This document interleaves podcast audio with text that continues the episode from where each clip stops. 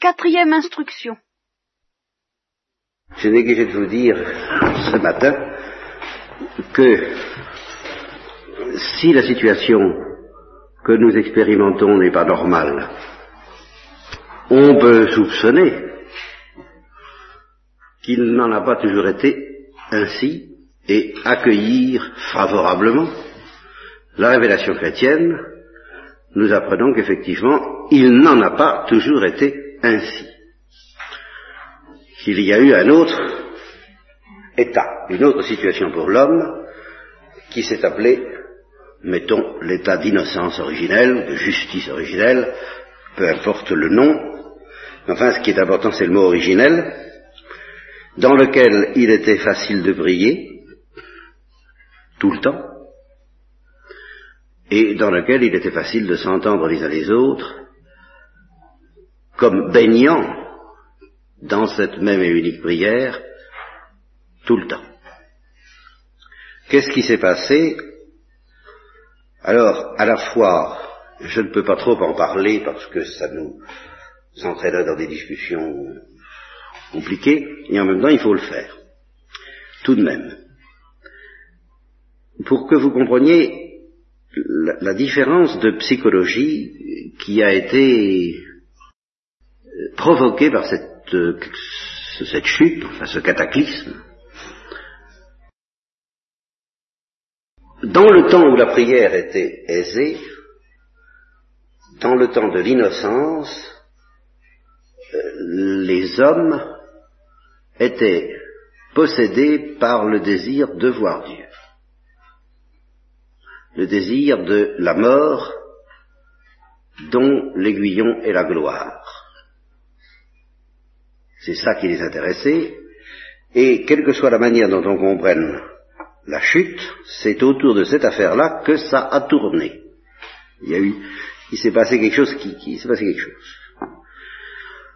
Autour de ce désir de la gloire. Autour de la proposition que Dieu faisait, veux-tu de cette gloire?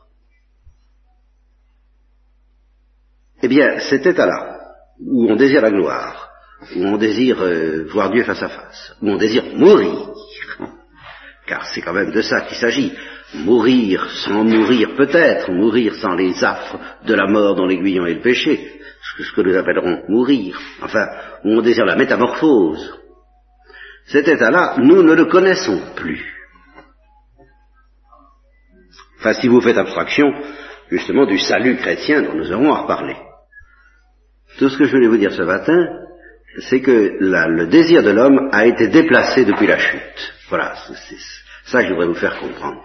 Le, le désir de l'homme, j'entends de l'homme le meilleur, le désir des meilleurs, le désir de la crème dont je parlais, hein, a été déplacé depuis la chute. Ça n'est plus initialement, et précisément à cause de la chute, précisément parce que le désir de voir Dieu est freiné depuis la chute, même chez les meilleurs, par l'oppression de la mort dont l'aiguillon est le péché. Parce que, justement, nous sommes soumis à cette mort qui, ne vient plus de la gloire. Voilà ce que je veux dire.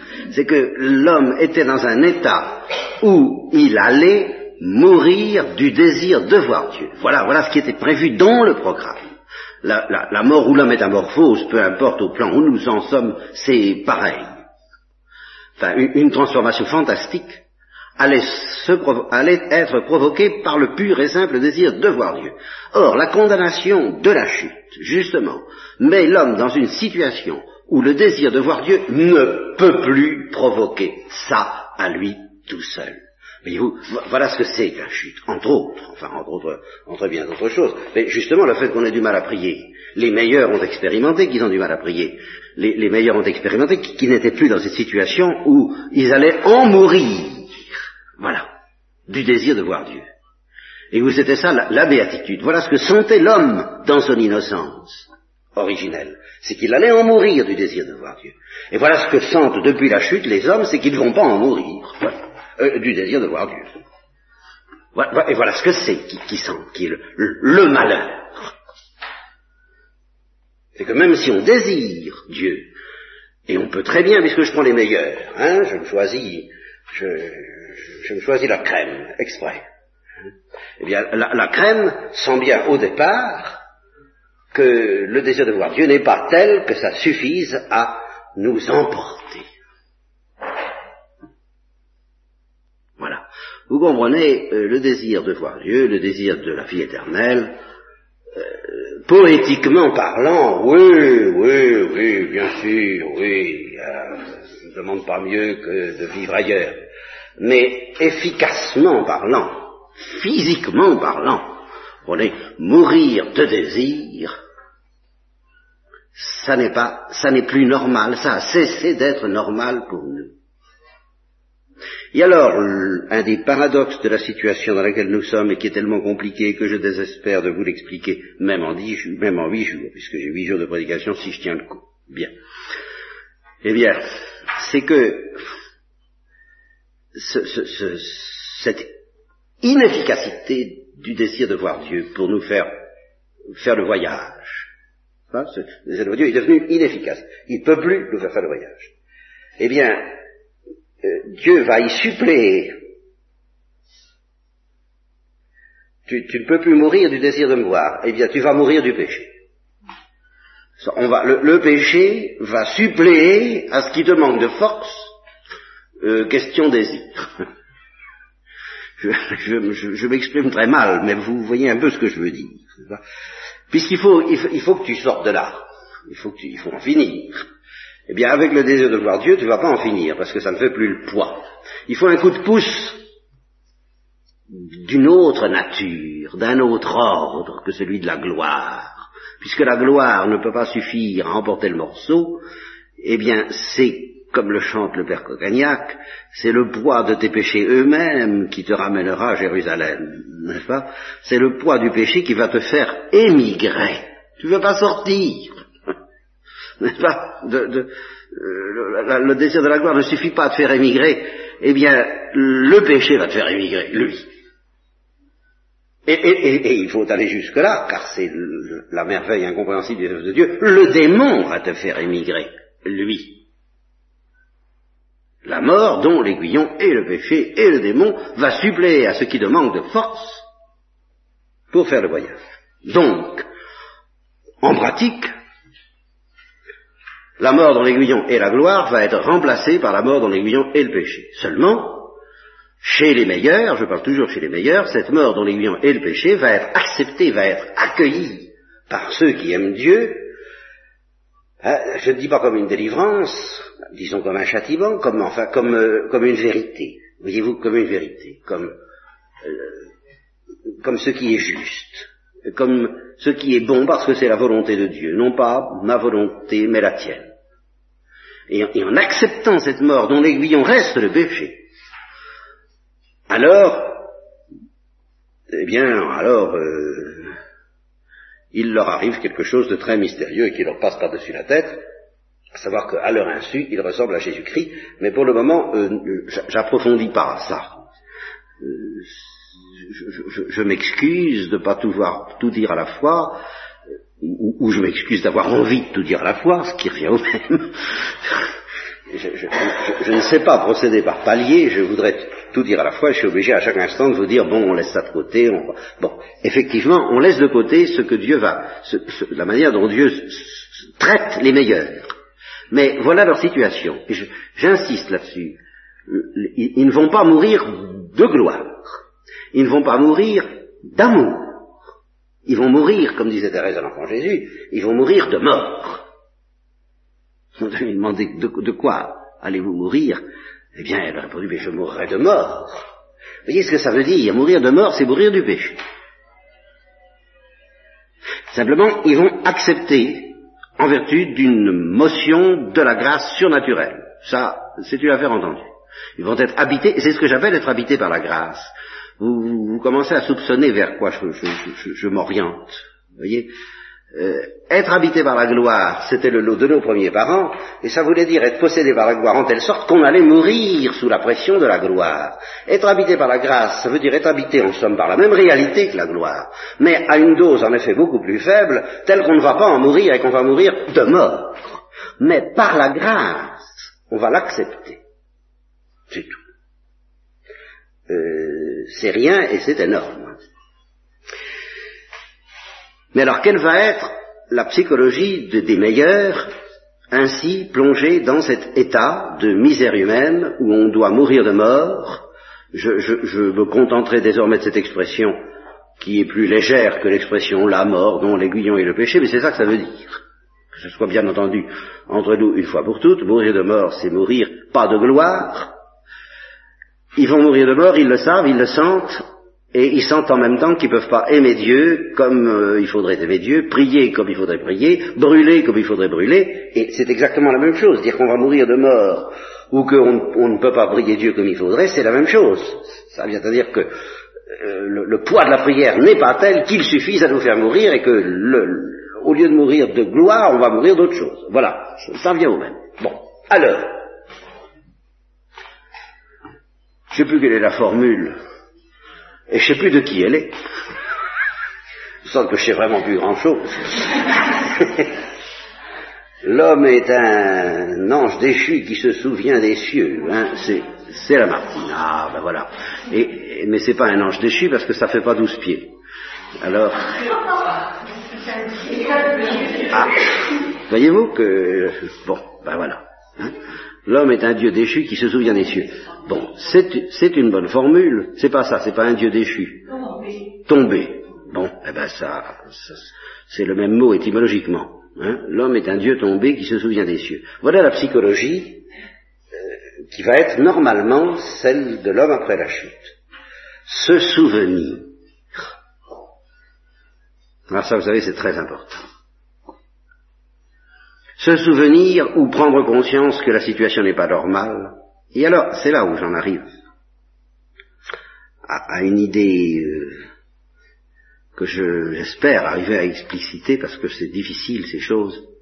Mais c'est très très important pour que vous compreniez ce que c'est que la religion hindoue, ce qui, ce qui peut vous paraître secondaire, mais moi ça ne me paraît pas secondaire du tout.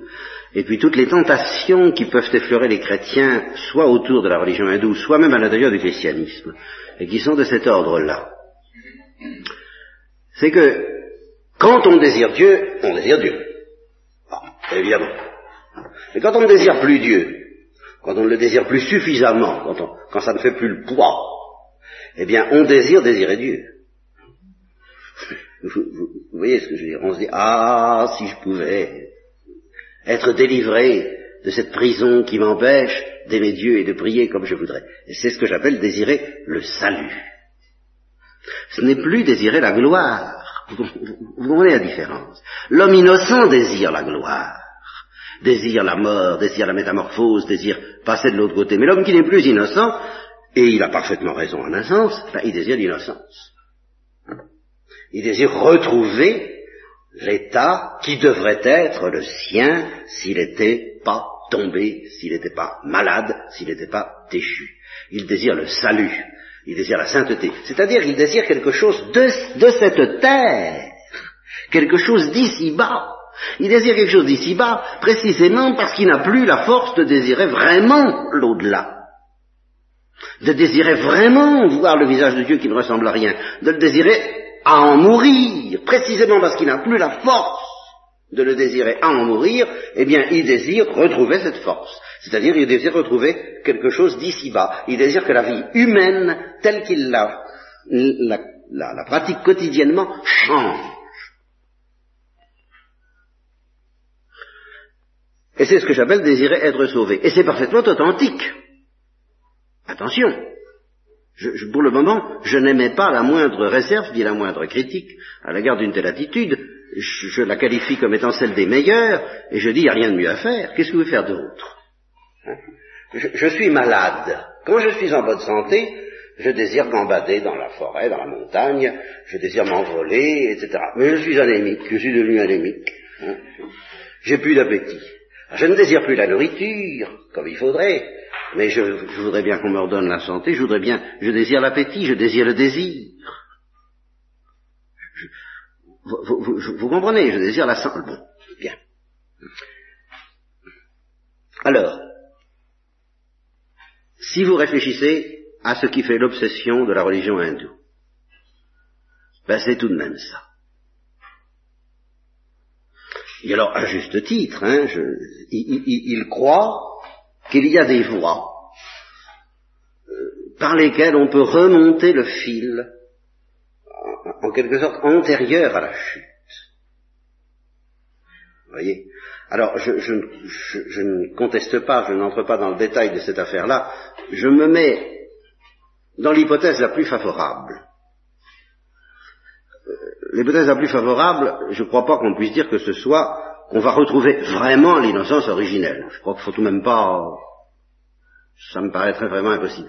Mais qu'on puisse retrouver quelque chose, quelque chose de fantastique, quelque chose d'énorme, et, et, de très désirable, qui mériterait de s'appeler une délivrance, que je n'ose pas décrire parce que je ne m'y connais pas suffisamment. Je pense qu'il faudrait être Dieu ou ange pour le décrire. Enfin, qu'on puisse retrouver quelque chose, je, ne l'exclus pas. Je, je, ne ferme pas la porte à cette affaire-là. Je dis seulement qu'en tout cas, ce qui les intéresse, c'est ce que fut l'état de l'homme avant la chute.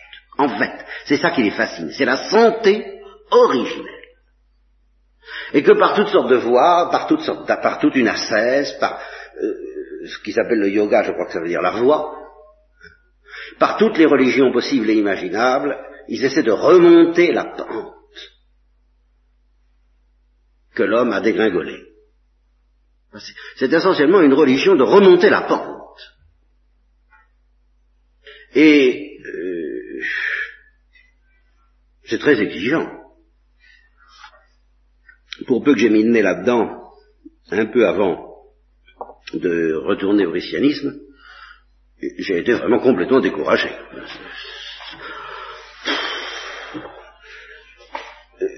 Je remarque d'ailleurs que chez les chrétiens qui se laissent euh, plus ou moins contaminés par cette idée de l'hindouisme, jusqu'à présent, j'ai l'impression qu'ils vont pas loin. Ça, ça va pas loin du tout. Intellectuellement, c'est satisfaisant parce qu'on se dit, c'est surtout ça que les chrétiens, eux, en retirent. Je ne sais pas ce qu'il en est des hindous eux-mêmes. Mais les chrétiens en retirent cette idée. Bon, la porte n'est pas fermée. Voilà. Euh, quelques-uns y arrivent. Moi, je ne suis pas très doué ou je suis pas très pressé pour y aller voir. Je, je pense que la porte n'est pas fermée. On peut remonter à un état où on priera tout le temps où on contemplera tout le temps, où on sera délivré de toute la fièvre, de la maya, des désirs qui agitent l'homme d'une manière désordonnée, enfin bref, tout, tout, mais ils, y vont pas voir de tellement près. Dans l'ensemble. À ma connaissance. Et j'attends encore euh, de connaître des délivrés, des illuminés. Je voudrais bien. Je voudrais bien voir ce que ça donne.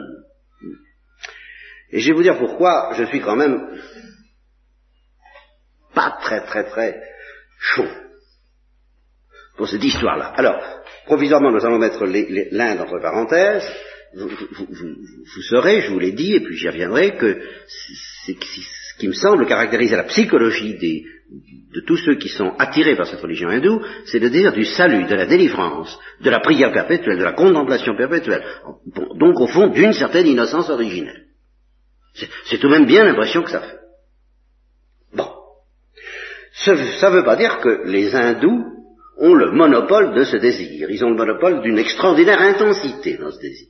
Ça, oui, je le, leur accorde volontiers. Je leur en donne acte. Mais euh, toutes les religions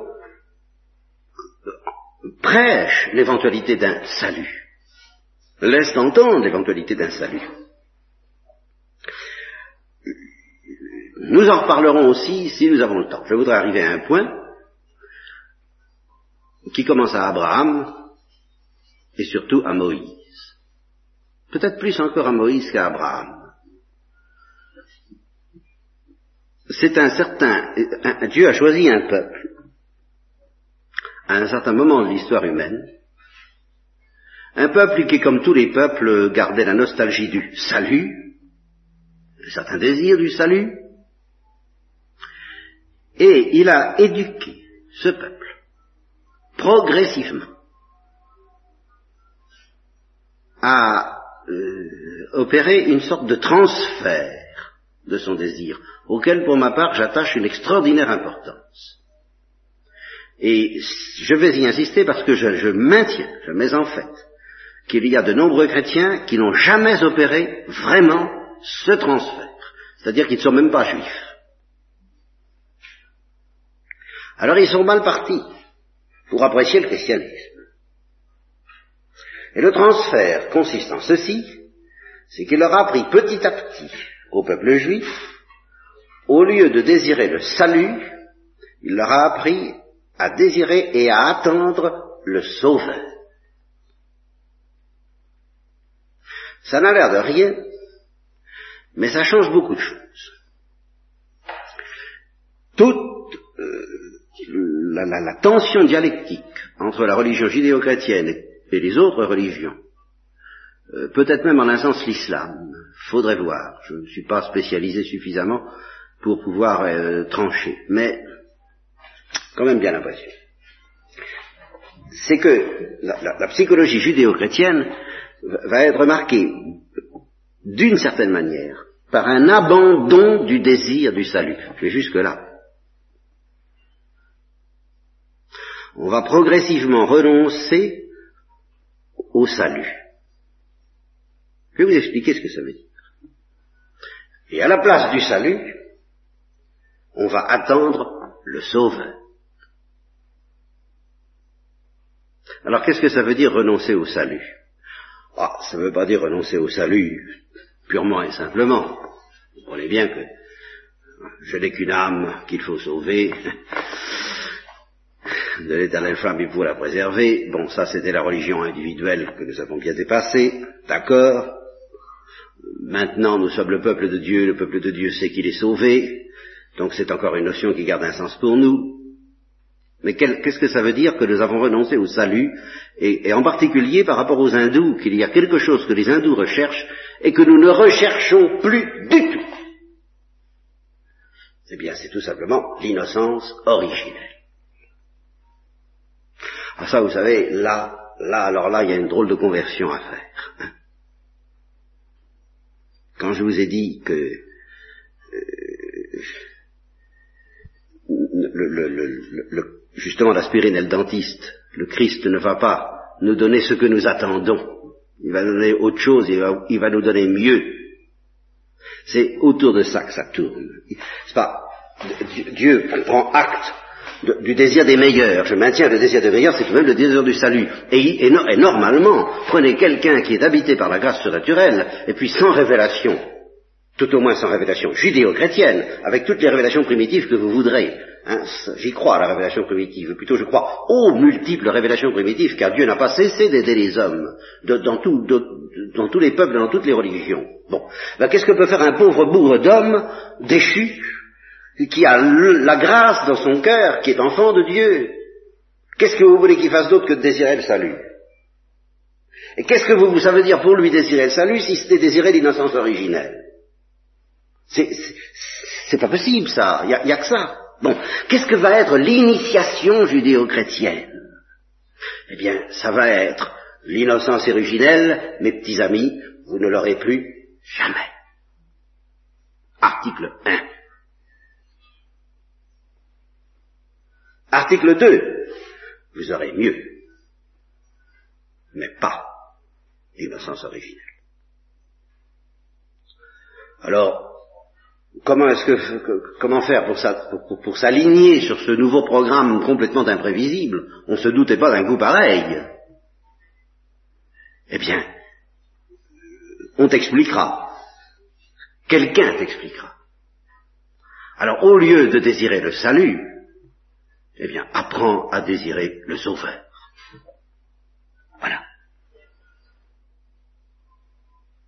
Intéresse-toi au sauveur plus qu'au salut. Pourquoi? Non pas parce que le Sauveur ne veut pas te sauver. Bien entendu, le Sauveur ne serait pas le Sauveur s'il ne t'apportait pas le salut. Ça, bien sûr, ça va de soi. Mais, le salut que va t'apporter le Sauveur est tellement différent de ce que tu attends. Il est tellement transcendant par rapport à tout ce que tu peux rêver ou imaginer ou même concevoir Dieu qui peut nous donner bien plus que nous pouvons, etc. Hein, que si tu essaies de comprendre, le salut t'est fichu. Alors il faudrait que ton attention se déplace du salut vers le Sauveur. Voilà l'éducation du peuple juif. Et alors quand on regarde de près ce peuple juif, moi qui me passionne, qui me fascine, j'ai fait des, pendant trois ou quatre ans à Nancy, j'ai fait l'histoire sainte du peuple de Dieu en je sais pas combien, 47 ou 57 conférences, je sais pas. J'ai commencé avec Abraham et même avec Noé. Bien. J'ai commencé à entrevoir les choses dont je vous parle maintenant, mais à peine. Enfin, c'était très. Je, sentais quelque chose de fascinant, de passionnant dans l'histoire de ce peuple et de euh, terriblement incompris des chrétiens eux-mêmes, enfin, et, des biblistes aussi, je m'excuse, n'est-ce pas Allons-y carrément. Je vois pas pourquoi je me mettrais à être modeste brusquement.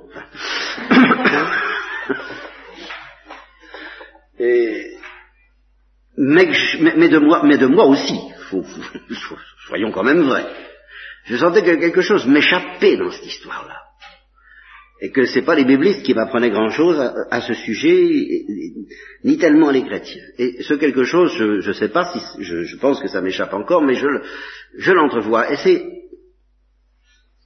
d'abord le fait qu'il y a une période, la période Abraham-Moïse. Hein. cette période-là est très très fascinante. Parce que pendant cette période-là, il n'y a pas encore le peuple de Dieu. Il y a une famille, une certaine famille. Et cette famille reçoit la visite d'un Dieu qui, aux yeux de, ceux qui en parlent, euh, se présente comme le Dieu de cette famille, un peu à la manière dont chaque famille, en ce temps-là, dans ces milieux-là, chacun avait son Dieu, un peu, en gros. Alors Abraham, euh, puis ses enfants, ont eu leur Dieu, le Dieu de la famille, un Dieu de famille, quoi, n'est-ce pas? Bon. Et ça s'est appelé très vite le Dieu d'Abraham, d'Isaac et de Jacob. Jacob qui est devenu un patriarche avec les, les, douze enfants.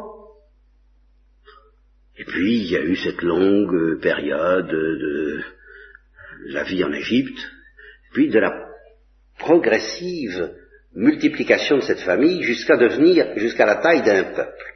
Et euh, justement, ce, peuple, il a pris naissance comme esclave, comme, prisonnier, comme prisonnier des Égyptiens. C'est dans cet état qu'il s'est constitué. Abraham était libre. Abraham était riche. Abraham, si vous voulez, et même Abraham, et même Isaac, et même Jacob. Et puis, et puis parlons pas de Joseph, alors là ça marchait vraiment très fort. Hein. Mais euh, après ça, justement, ça change. Au fur et à mesure que ça devient un peuple, au fur et à mesure que les Hébreux se multiplient, on se méfie d'eux en Égypte. Et ça devient un peuple esclave. Hein et alors, ce qui va constituer la naissance de ce peuple, comme peuple religieux. C'est pour ça que je vous dis, l'histoire d'Abraham à Moïse, elle me fascine davantage encore à certains égards que l'histoire du peuple de Dieu, mais pour une raison que je n'ose pas trop approfondir avec vous, d'abord parce qu'elle m'entraîne à trop loin, et ensuite parce que je risquerais de dire des bêtises, à savoir que je la trouve presque plus près de l'évangile que la suite. Je, je, je, vous comprenez, Abraham, c'est le mystique, il a le téléphone rouge, ça se passe un peu comme Thérèse d'Avila. Vous voyez, euh, c'est pour ça qu'ils sont vraiment fascinants pour des chrétiens. Abraham, Isaac et Jacob, bien sûr, n'est-ce pas, avec son fameux combat, bon, eh, eh ben oui, qu'est-ce que vous voulez, ceux-là, c'est vraiment les, mystiques. Et ils sont néo-testamentaires. Moi, je les, trouve très proches de la plénitude du Nouveau Testament. C'est pour ça que je ne veux pas en dire trop, parce que je dirais des bêtises. C'est tout de même l'Ancien Testament, enfin... Euh, Mais, alors, le peuple commence avec Moïse. Et Moïse se présente, c'est ça qui est fantastique. Il se présente comme un libérateur temporaire, pas spirituel. Pourquoi? Je dirais bassement temporel. Et, et puis c'est pas fini, ça commence avec Moïse, et puis ça continuera tout le temps comme ça. C'est-à-dire que Moïse est vraiment le grand libérateur, qui se présente comme la figure de tous les libérateurs qui viendront, et il, sera relayé progressivement par un certain nombre de prophètes qui, continueront à, lutter pour le salut temporel du peuple de Dieu, et avec comme euh, enfin les, les, grandes figures, enfin il y en a deux avant Jésus-Christ, c'est Moïse, c'est David. Ah, David c'est particulièrement temporel, c'est le roi guerrier. Bon, alors quel peut être le sens de tout ça? Quand on compare le climat de l'éducation du peuple juif avec euh, l'éducation des gourous dans l'Inde, c'est enfin c'est deux mondes aussi. Euh, le, gourou vous dit détache-toi de tout ce qui est temporel, détache-toi, euh, renferme-toi dans la méditation, considère comme illusion et illusoire tout ce qui passe, réfugie-toi dans l'éternité, alors que là, il est question du royaume, de la possession d'une certaine terre, d'une bataille à livrer, et puis il s'agit d'avoir confiance en Dieu, hein, d'avoir confiance que Dieu donnera la victoire. Il ne s'agit pas d'avoir confiance que Dieu va nous spiritualiser. Non, Dieu va nous donner la victoire. Et puis quand on aura eu la victoire, il faut exterminer les, les, adversaires, et il faut les passer au fil de l'épée, à l'anathème. Et il ne s'agit pas de rigoler avec ça. Alors, euh, il y a une espèce de dégoût que la, spiritualité chrétienne de nos jours, enfin la, culture, euh, ce que j'appelle un peu le christianisme des mandarins, euh, éprouve à l'égard de ce, genre de salut terriblement temporel et, pas, pas, pas, pas, pacifique du tout. Enfin, c'est pas la non-violence, c'est pas l'ONU,